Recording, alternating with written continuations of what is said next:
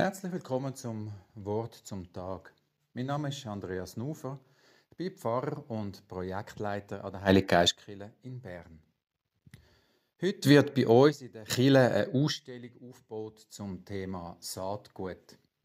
Es sind Mitglieder von der Regionalgruppe von Public Eye, der Menschenrechtsorganisation, die sich für Gerechtigkeit bei uns und in der weiten Welt einsetzt, die die Ausstellung aufbaut. Sie wollen Einblick geben in die Geschichte vom Saatgut, in die Geschichte von unserer Ernährung. Das ist ja eine der Grundlagen von unserer Zivilisation. Und sie wollen darauf aufmerksam machen, dass es heute Probleme gibt rund ums Saatgut, bei uns und überall. Dann, wenn große Konzerne ein Monopol haben, Saatgut so herstellen, dass man es nicht mehr tauschen oder weitergeben darf, dann entsteht Abhängigkeit und es entstehen große Probleme.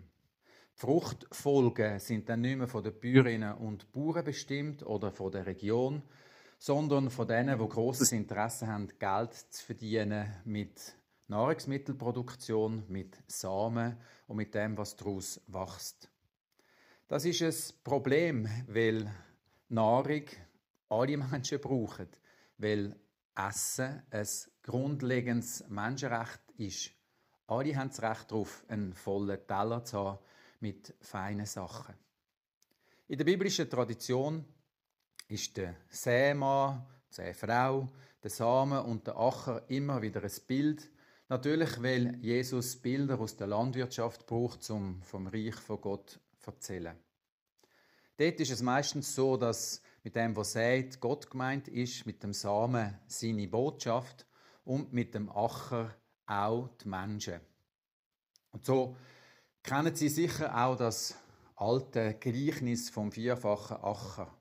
Es wird gesagt, der eine Samen geht auf den Weg und wird von den Vögeln gegessen. Andere Samen geht auf felsigen Boden kommt sofort auf, wird aber versenkt von der Sonne schon am nächsten Tag. Dann gibt es Samen, die unter Dornen fallen, gar nicht wachsen können, weil versticken. Und nur der vierte, vierte Beispiel redet vom guten Boden, wo es Fruchtfolge, wo es Ertrag gibt, 50, 60, 70, 80-fach. Natürlich kommt es immer wieder auch auf mich selber drauf an, ob das Reich von Gott sich ausbreitet oder nicht. Selber eine gute Botschaft bringen kann ich nur, wenn ich selber eine habe. Heute wird der Jesus wahrscheinlich nicht nur vom Acher, sondern auch noch von der Art vom Samen reden. Aber trotzdem, habe ich selber Haufen Dornen in mir?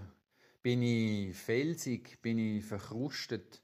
Oder bin ich nur ein Weg, wo alles davonfliegt?